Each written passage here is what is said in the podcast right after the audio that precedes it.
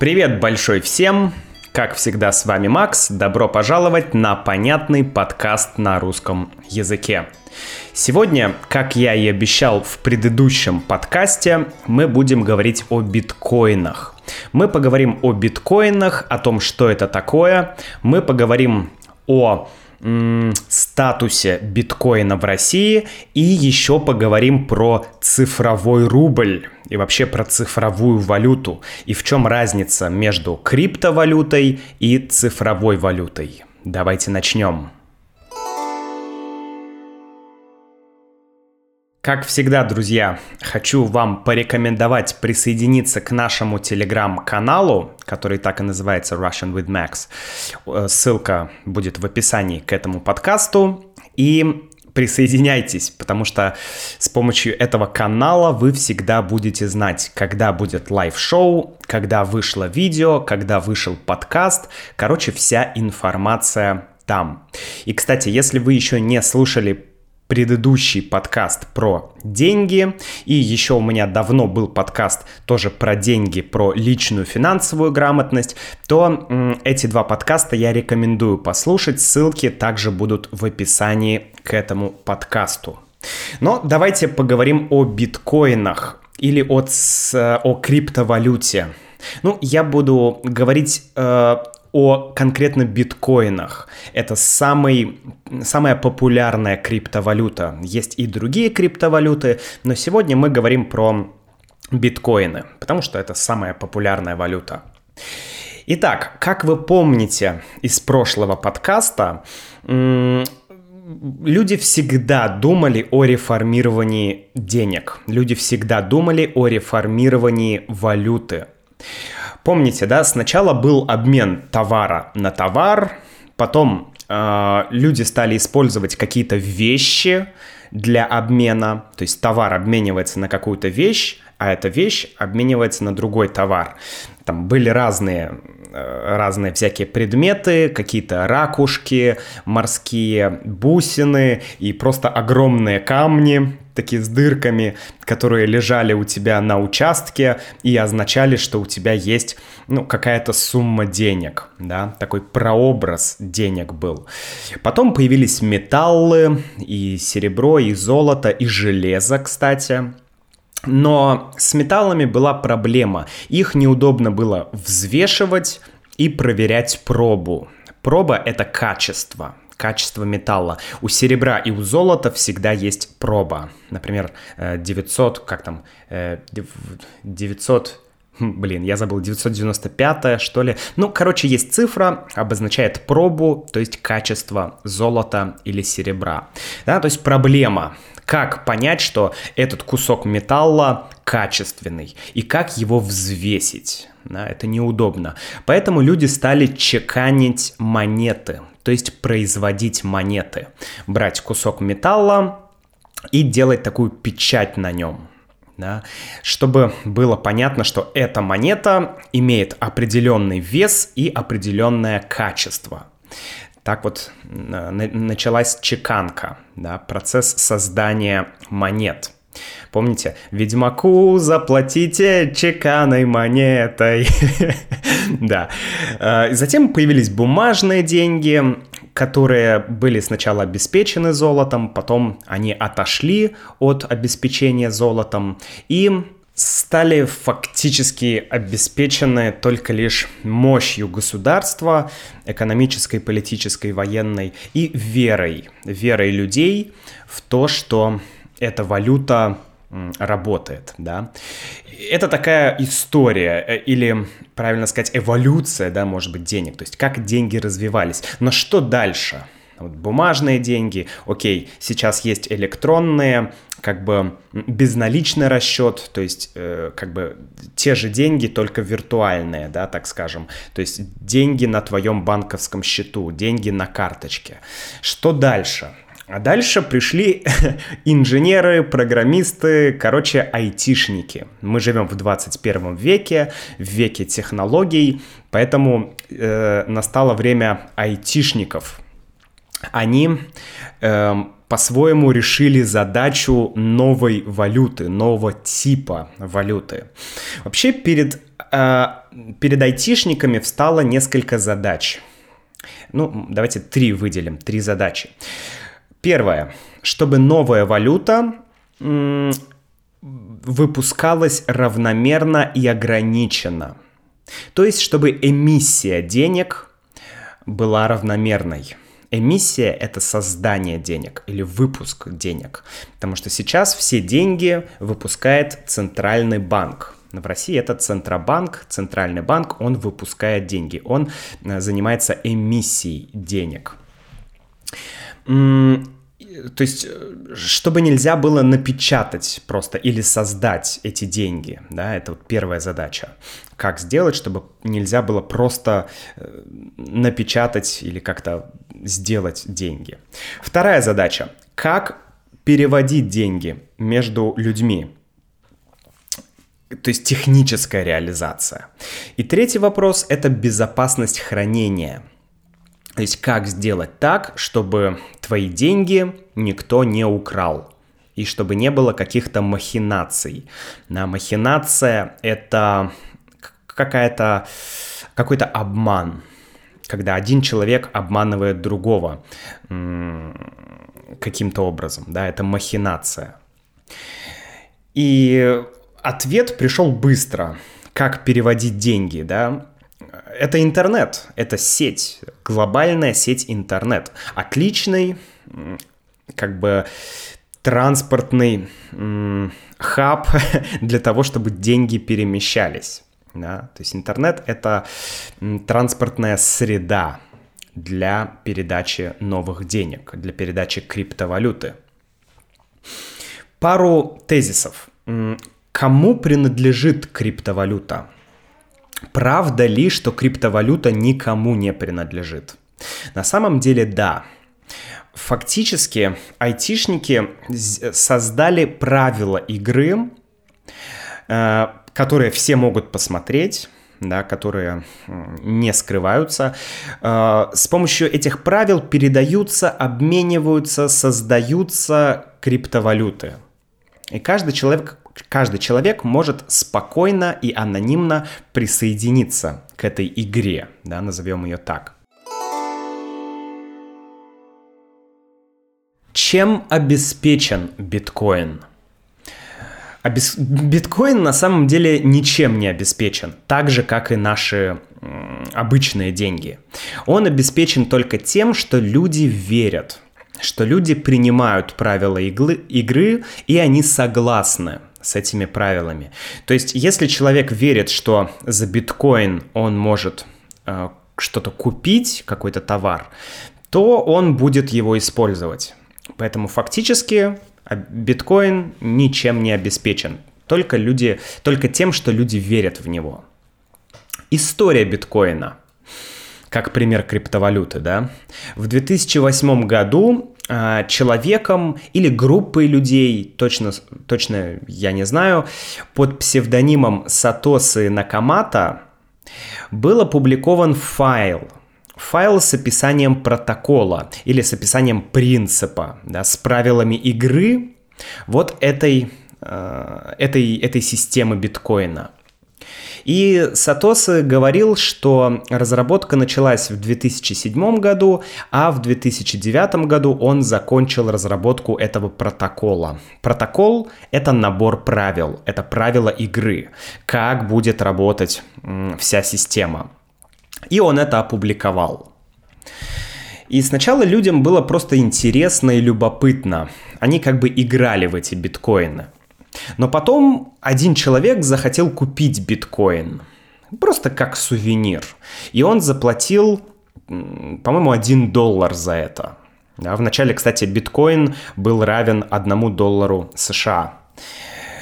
И с этого момента биткоин стал товаром. То есть люди стали его покупать за реальные деньги и продавать. Да? То есть, по сути, это некоторый товар. Сейчас, кстати, один биткоин стоит примерно 10 тысяч долларов. да, то есть раньше 1 доллар, сейчас 10 тысяч долларов. Поэтому многие говорят, что, о, если бы я в 2009 году купил 10 биткоинов, я бы стал богат. Вот, поэтому такая система. И сейчас, конечно, реальных товаров мало, которые можно купить за биткоины. Но люди активно меняют биткоины на деньги. То есть пока идет такая спекуляция. Биткоины просто продают за деньги и покупают. Потому что многие люди верят, что в будущем за биткоин можно будет купить все больше и больше товаров. Ну и частично это правда. Многие компании, какие-то хостинговые компании, они предлагают купить их хостинг за биткоины. Так что, в принципе, это нормально. Биткоин нельзя рассматривать без технологии блокчейн. Блокчейн — это основная технология, которая и реализует весь механизм биткоина. Потому что биткоин сам по себе — это абстрактное понятие. Его реализация — это блокчейн. Да? Что это такое? По сути, блокчейн это, ну, это технология, и она децентрализована, децентрализованная, можно сказать, платформа, которая никому не принадлежит. Блокчейн. Блокчейн — это цепь блоков или цепочка блоков. Эти блоки, они хранят информацию. То есть блокчейн — это технология хранения данных. А, и эти данные очень сложно подделать или как-то изменить их. Да? Мы сейчас об этом поговорим. По сути, блокчейн — это огромная книга, книга записей о том, откуда и куда пошли деньги, ну, криптовалюта. Да? Э, например, э, пользователь 123 это, например, я перевел пользователю 567 10 биткоинов. Вот это запись. Такие записи хранятся в блоках, и у каждого человека, кто пользуется биткоином, да, у него есть два ключа. Ключ — это набор цифр. Это, по сути, код, два кода, два ключа. Первый открытый код — это адрес электронного кошелька так скажем, да, то есть адрес твоего кошелька, где находятся твои деньги. Он открытый, ты, э, если ты хочешь получить деньги, то это твой адрес, как адрес электронной почты. На этот адрес тебе придут деньги. Но есть второй ключ, он закрытый. Ну, по сути, это твой код, это твой пароль. Он тебе нужен для подписания транзакций. То есть, чтобы подтвердить транзакцию, тебе нужно ввести этот код, как пин-код от кредитной карты, да, то есть твоя электронная подпись. Но, конечно, эти блоки не содержат просто текстовую информацию, а, э, там Макс перевел 10 биткоинов Вася. Конечно, это не так. Иначе любой человек смог бы войти и написать что-то другое. Например, Макс перевел не Васе, а Макс перевел Миша. Да? А Миша — это э, обманщик. Да? То есть так, так делать нельзя. Поэтому каждая запись в этой цепочке блоков она содержит еще некоторую служебную или дополнительную информацию – которая нужна для того, чтобы система работала и чтобы система проверяла данные. Да? То есть каждый блок, блок, он имеет свой хэш. Хэш или хэш-сумма — это некий уникальный идентификатор — то есть это какое-то такое достаточно, ну, сложное, ну, сложно сказать число или номер, ну, в общем, э, какой-то набор символов, да, набор символов, уникальный идентификатор, хэш. И он уникален для каждого блока. То есть все блоки имеют уникальный идентификатор. Но чтобы усложнить систему, чтобы система была безопасная, да, потому что, ну, я могу взять и изменить хэш, взять, изменить блок, так нельзя. Поэтому каждый блок имеет свой хэш, свой уникальный хэш и еще хэш предыдущего блока. То есть есть взаимосвязь между блоками. Если я захочу изменить один блок, мне придется менять большое количество блоков, очень большое количество блоков. Но теоретически у нас есть компьютеры, вернее, фактически у нас есть компьютеры, и теоретически мы можем взять и изменить э, э, хэш во многих блоках, да, ну почему нет? программист какой-то опытный или хакер э, может это сделать. Поэтому была придумана еще одна система. А, она называется, ну вернее не система, есть еще один момент, который называется nonce. Каждый блок имеет свой хэш и имеет свой nonce. Nonce это э, дополнительный номер, дополнительное число, которое по определенному алгоритму присваивается каждому блоку. И если то есть вот эта связка хэш и nonce, эти две, два элемента обеспечивают ну, почти стопроцентную гарантию, что все будет хорошо. То есть стопроцентная безопасность. Да? И вот э, как раз э, вся суть создания биткоинов — это э, нужно найти этот нонс. А найти его не так просто. Это не просто число. Но мы об этом сейчас чуть попозже поговорим. И где хранится, где хранятся эти блоки? Вся эта цепь блоков. Есть какой-то сервис, или, вернее, сервер, есть какой-то Google, Яндекс или что-то, где это все хранится в одном месте? Нет, нет центра. Система или технология да, децентрализована. То есть вся информация о всех блоках, то есть о всех записях, хранится у всех участников, э, которые пользуются биткоинами, у всех пользователей. Нет единого центра, где можно изменить данные. Нет единого центра, где можно контролировать что-то. Каждый участник является хранителем. И по сути, все данные, они синхронизируются. Да? Если я что-то у себя изменю, даже если я изменю что-то и у себя, и еще э, у 10 человек, то ну, людей э, огромное количество, у участников огромное количество, и все равно эта синхронизация поможет найти найти вот эту проблемный момент, найти махинацию, найти э, неверный код, да? Поэтому, то есть все обеспечивается децентрализацией. Давайте поговорим про майнинг. Майнинг биткоина или эмиссия биткоинов, или откуда берутся биткоины. Давайте это сделаем на примере. Например, у меня есть два биткоина, и я хочу перевести Юле один биткоин. Как я это делаю? У меня есть программа на компьютере. И у Юли есть программа. Эта программа должна уметь работать с протоколом, да, то есть с теми правилами э, игры биткоина. Я могу даже написать свою программу сам. Да, это не важно. Э, то есть программ может быть большое количество. Я открываю свою программу на компьютере, свой типа электронный кошелек, и я ввожу адрес Юли то есть ее ключ, то есть э, адрес ее кошелька. Да? Я открываю программу, ввожу э, Юлин код или Юлин, э, Юлин адрес или Юлин ключ, и я э, делаю там, создаю транзакцию.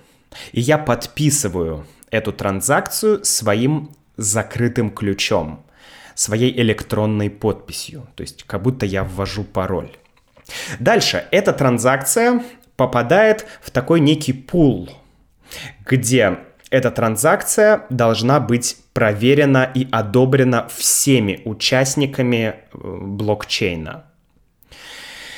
Для того, чтобы это произошло, для записи этой транзакции в блокчейн, для подтверждения этой записи, этой транзакции, все участники блокчейна начинают вычислять для этой записи хэш и нонс. И здесь нужно добавить, что это сделать непросто. Эта работа да, подтверждение транзакции, создание, вернее, вычисление, да, потому что нужно найти, найти этот X. найти nonce. Эта операция занимает время. Время и ресурсы компьютера. Да? То есть компьютер должен быть супер мощным, потому что алгоритм сложный. Можно э, такой простой пример привести. Например, э, нужно решить 2 умножить на x равно 6. Вот нам нужно найти x. Да? То есть 2 умножить на что-то равно 6. Ну, мы знаем, что 2 умножить на, ч, на 3 будет 6. Вот эту тройку нужно найти. Но это элементарный пример. А на самом деле там очень сложный алгоритм. И этот алгоритм — это не уравнение. Его нельзя решить. Нужно подбирать. То есть э, компьютер, грубо говоря, делает так. 2 умножить на 1 будет 1. Неправильно. 2 умножить на 2 будет 2. Неправильно. 2 умножить на 3 будет 6. О, правильно. И вот так миллионы или, не знаю, миллиарды чисел разных э, перебирается, и кто-то один находит нонс. И э, он говорит, «Ва, я нашел нонс». Система говорит, я нашел нонс, я хочу закончить блок. И все, все другие участники начинают проверять, действительно ли этот нонс, это число подошло. Действительно ли э, э, тот участник смог завершить биткоин и подобрал, то есть нашел правильный, корректный нонс. И если это так, все участники говорят, да, это верно, потому что мы знаем 2 умножить на 3 равно 6. Все быстро проверяют, 2 умножают на 3, получается 6. Да, все правильно, 3. Ответ 3, все окей. И этот участник получает комиссию или вознаграждение в виде, ну, например, 0.001 биткоина. То есть одна тысячная биткоина. Например, я не знаю, сколько точно. Но, короче, какую-то маленькую часть небольшую денежку. Вот, после этого эта э, транзакция одобряется, она подтверждается и создается блок. И в этом блоке, конечно, есть информация, что я перевел Юле один биткоин, есть хэш, по которому мы можем проверить, то есть уникальный идентификатор, и есть эм, то есть число, которое нужно, чтобы вся система работала, чтобы алгоритм работал, чтобы все было безопасно. Теперь все знают, да, все участники, участники знают, что была транзакция, что я перевел Юле один биткоин, соответственно, у меня минус один биткоин, у Юли плюс один биткоин. Вот это и есть майнинг. Можно сказать, что Вася да, тот человек, который м, создал транзак, который одобрил транзакцию, который создал блок, да, для нас с Юлей, этот Вася, он намайнил одну тысячную биткоина, то есть 0.001. И вообще биткоин можно делить, да, делить на множество частей. То есть может быть один биткоин, может быть 0.1 биткоин, 0.001, 0.0001, 0.00000 и так далее. Да? Это тоже все есть в протоколе, есть в правилах игры.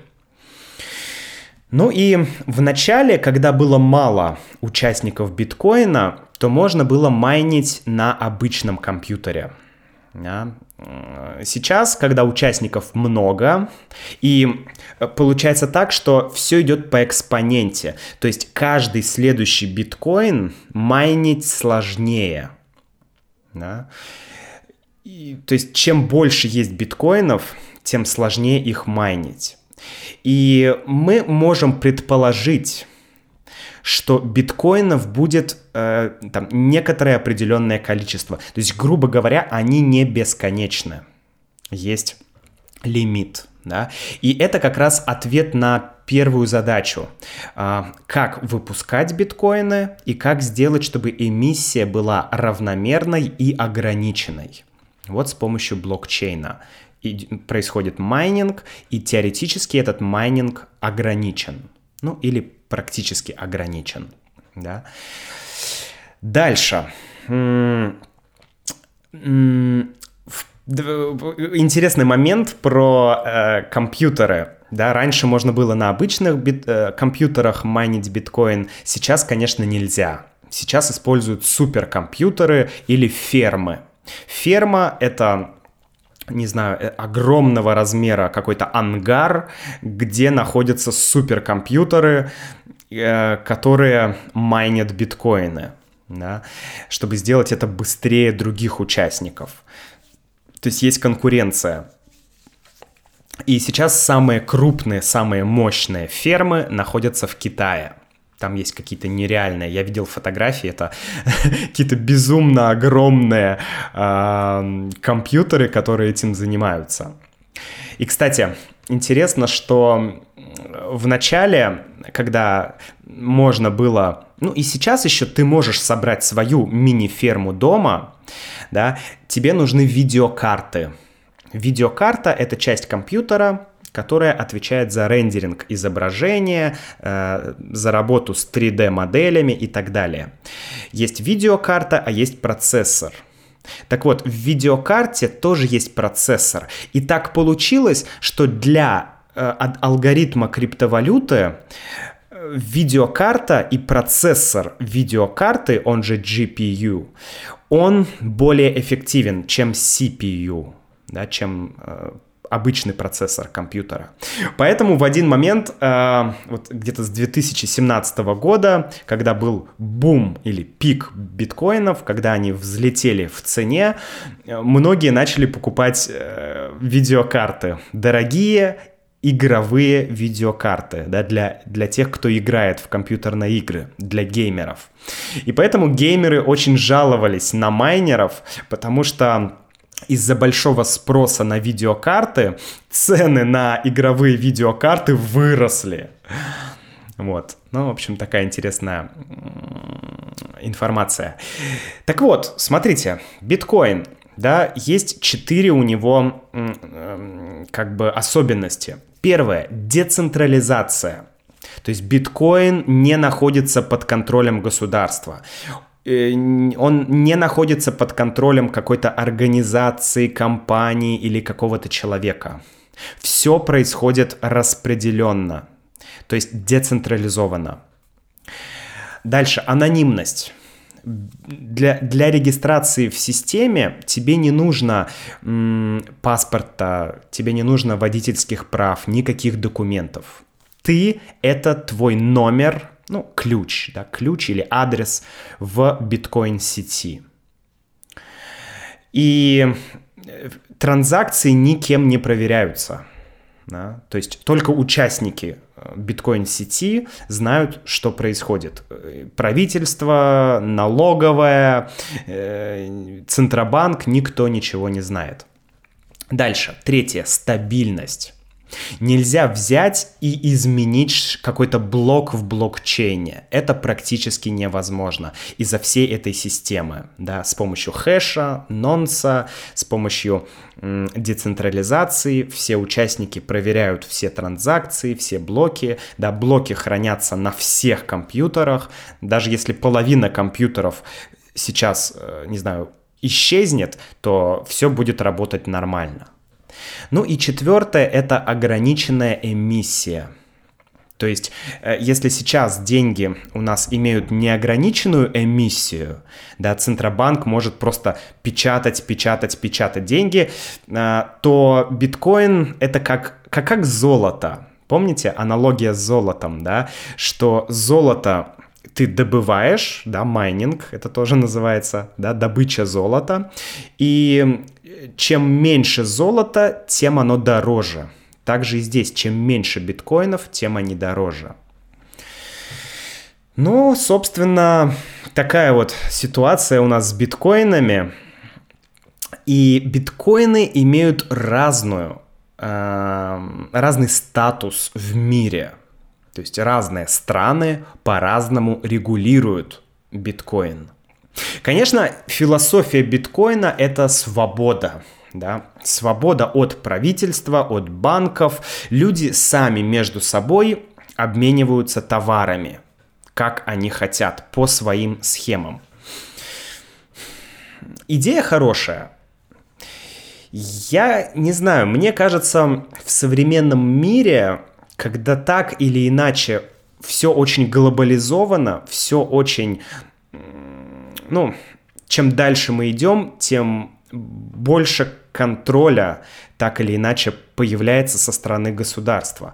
Поэтому, честно, мне сложно сказать. Мне, мне с одной стороны, очень нравится идея биткоина, с другой стороны, я понимаю, что, ну, вряд ли биткоин сможет заменить, да точно, биткоин не сможет заменить обычные национальные деньги. Не знаю, это мое мнение. Может быть, напишите, кстати, в комментариях на russianwithmax.com, что вы думаете. Какое будущее у биткоинов? Так вот, э, биткоины в мире.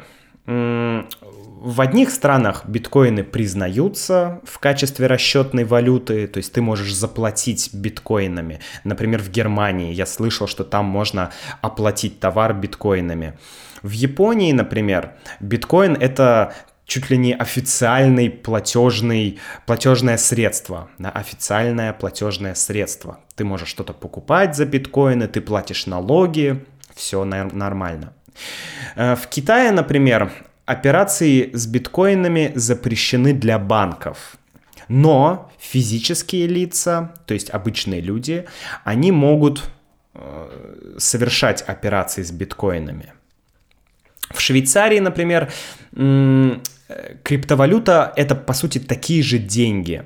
То есть э, в Швейцарии на криптовалюты распространяются такие же правила, как и на иностранные валюты. То есть для Швейцарии э, биткоин это, не знаю, просто валюта какой-то страны, биткоинляндии. вот.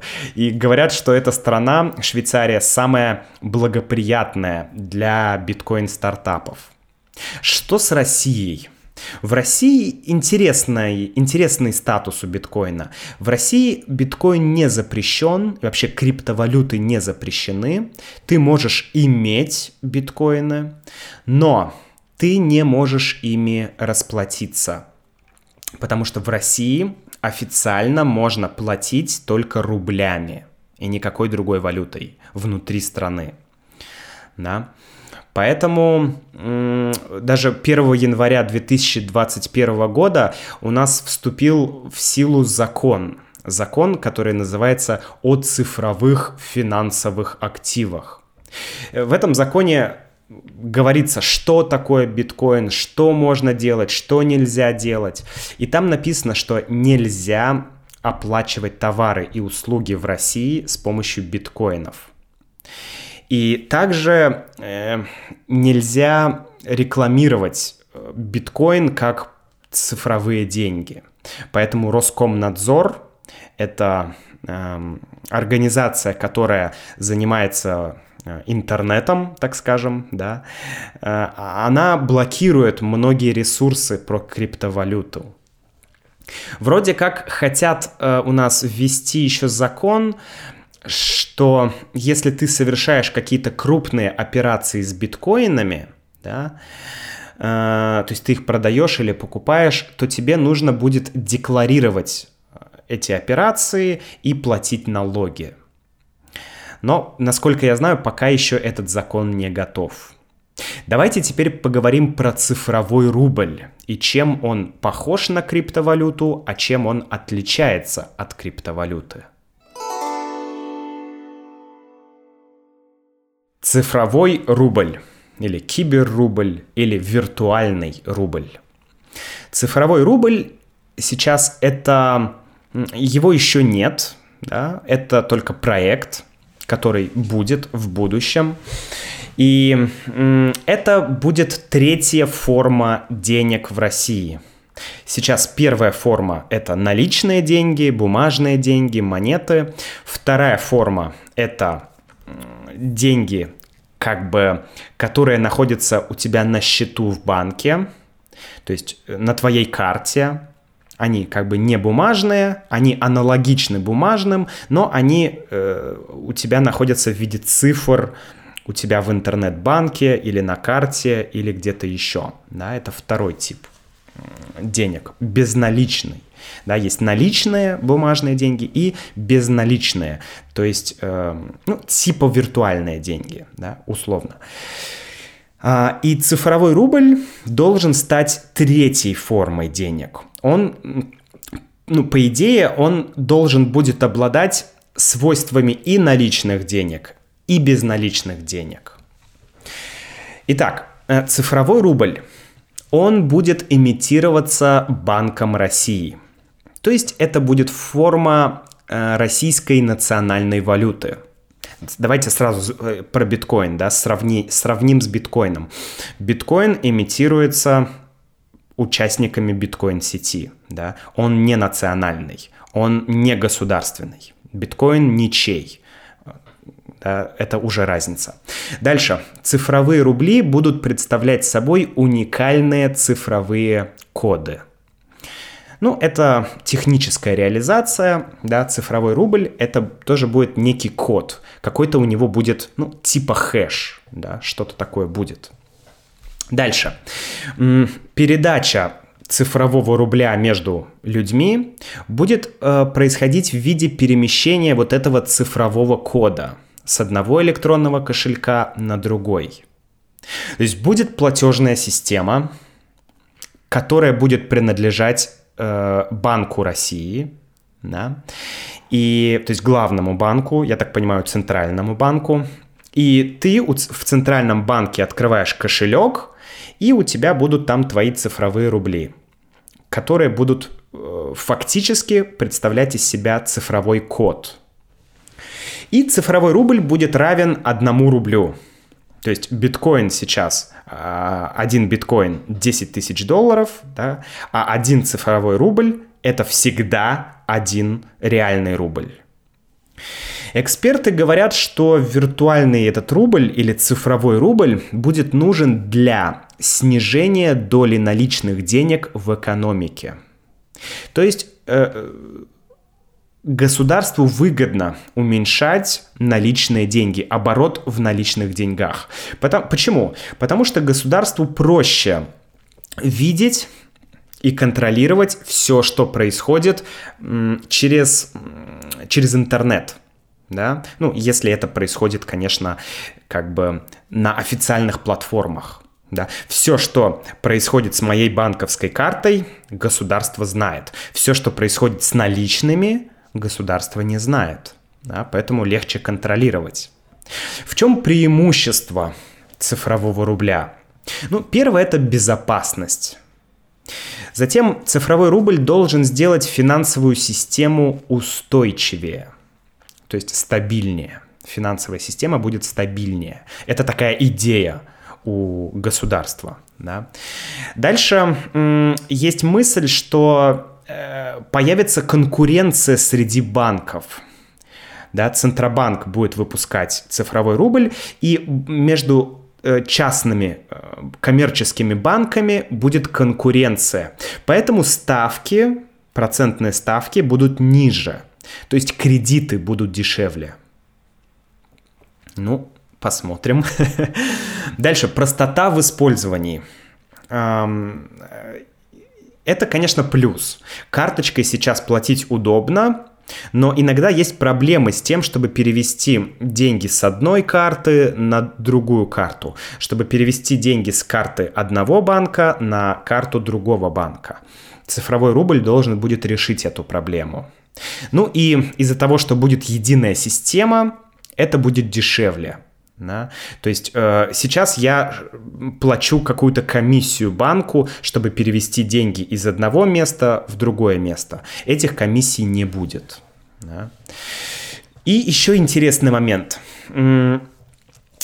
В цифрово... Вообще вся эта технология цифрового, цифрового рубля, она тоже будет использовать блокчейн. Но блокчейн она будет использовать не для майнинга этой валюты, ее будет выпускать Центробанк, а для того, чтобы проводить разные сделки. Блокчейн еще очень классная технология для того, чтобы проводить сделки. Например, покупать что-то, покупать квартиру, продавать квартиру, покупать машину, продавать машину. Да, какие-то крупные сделки, они сейчас, сейчас это все очень бюрократизировано. Да? Тебе нужно идти к нотариусу, или если ты покупаешь квартиру, ты идешь к риэлтору. То есть это все сложно. А, вот если будет цифровой рубль, то можно будет использовать блокчейн для регистрации, для подтверждения сделок. Помните, как я объяснял, что э, создание блока да, проверяется всеми участниками сделки. Так вот, здесь будет такая же система, да, что если ты хочешь э, купить, например, автомобиль, то все будет происходить быстрее, потому что будет все организовано так же, как и в случае криптовалюты, то есть блокчейн будет использоваться. То есть проверка данных, проверка договора будет использоваться разными участниками вот этой системы. Конечно, это не будут, скорее всего, просто люди. Возможно, это будут и люди, и какие-то государственные организации. Да. Ну и, в общем-то, цифровой рубль, по сути, это безопасность и контроль на самом деле. Да? А криптовалюта там другое, там свобода и анонимность. И криптовалюта, и цифровые деньги удобны. Но криптовалюта — это свобода и анонимность, цифровые деньги — это контроль и безопасность. Правительство хочет, чтобы все было прозрачно, да, чтобы каждую транзакцию можно было увидеть, но чтобы она была безопасной. Поэтому и цифровой рубль будет национальным, да, он не будет, он не будет таким свободным, как криптовалюта, однако некоторые элементы криптовалюты будут у цифрового рубля. Ну, кстати, есть сейчас идеи и о цифровом евро. Китай, в Китае есть цифровой юань, который Китай уже тестирует. Да? В общем, мне очень интересно, что будет, как это будет развиваться, какое будущее у криптовалюты, какое будущее у цифровых валют. В общем, будем смотреть, друзья. На сегодня это все. Переходим к мембершип части и практикуем лексику. И до встречи в следующем подкасте.